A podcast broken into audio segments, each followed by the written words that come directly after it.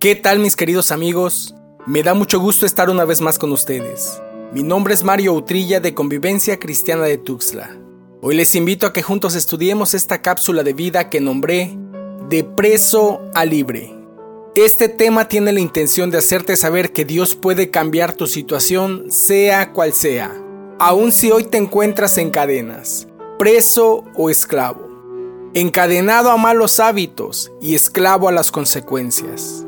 Nos dice la Biblia en Hechos capítulo 16 versículos 16 al 24 que Pablo y Silas se levantaron de mañana para ir al lugar de la oración. En el camino se encontraron con una joven esclava que tenía un espíritu que le permitía adivinar el futuro. Por medio de la adivinación hacía ganar mucho dinero a sus amos. Ese día alzaba voces tras ellos, estos hombres son siervos del Dios Altísimo. Pablo se detiene con cierto desagrado. Voltea hacia la chica, la ve fijamente a los ojos con mirada escrutadora, como aquel que analiza una radiografía, y acto seguido le habla al demonio que estaba dentro. Te ordeno en el nombre de Jesucristo que salgas de ella. Y dice la Biblia que al instante el espíritu demoníaco la dejó. El demonio se fue con las esperanzas de sus amos de hacerse ricos. Esto les molestó tanto que agarraron a Pablo y a Silas y los arrastraron hasta la plaza del mercado ante las autoridades. La multitud se alborotaba y se agolpaba contra ellos, gritándoles de todo. Las ofensas subieron de tono hasta llegar a los golpes. Curiosamente no es algo nuevo que defendamos nuestras creencias y tradiciones, aunque estén fuera de lo que a Dios le agrada. Dice la Biblia que los funcionarios, los burócratas, los que tenían a la ley de su lado, ordenaron que les quitaran la ropa y los azotaran con varas. Pablo y Silas fueron vapuleados con severidad, rigor e inclemencia, para luego ser arrestados. Entre jalones y empujones de la turba, son llevados a la cárcel. El oficial de más alto rango ordenó al carcelero, te aseguras que no escapen. Según la ley romana, el carcelero respondía con su vida si un preso escapaba.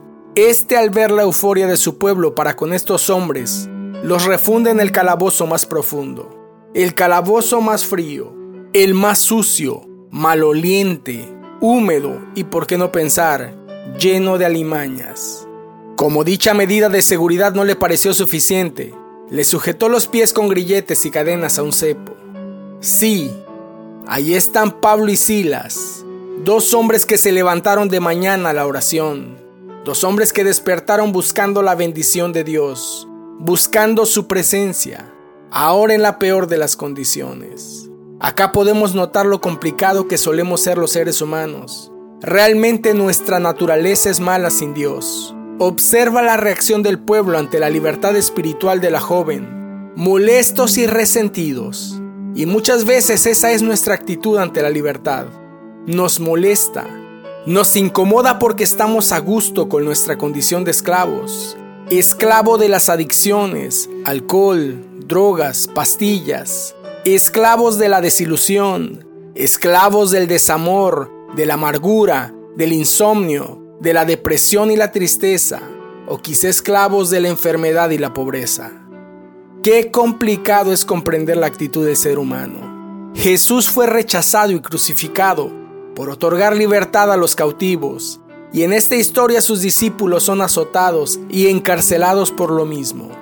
Por increíble que parezca, en medio de la desgracia, estos hombres nos dejan toda una escuela llena de enseñanza sobre la actitud correcta que debemos tomar ante las adversidades.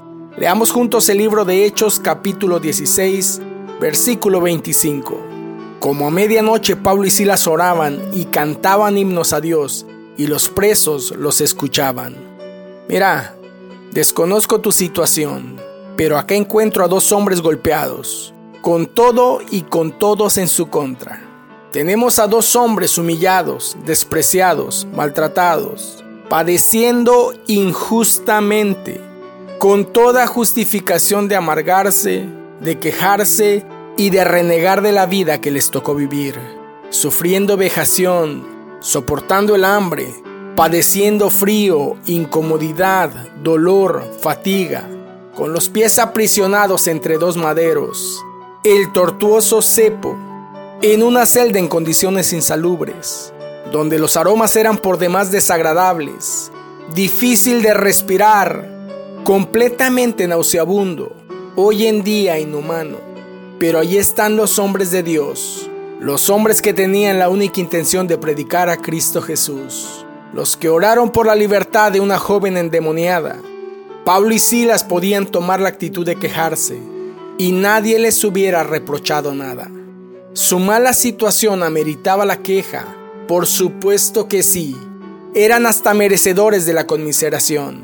Pero señoras y señores, por absurdo que parezca, en la celda del fondo tenemos a dos maestros, dos tipos que se mueven en otra dimensión, que viven por fe y no por vista, dos hombres con los pies encadenados al cepo, pero con la cabeza fija en el cielo.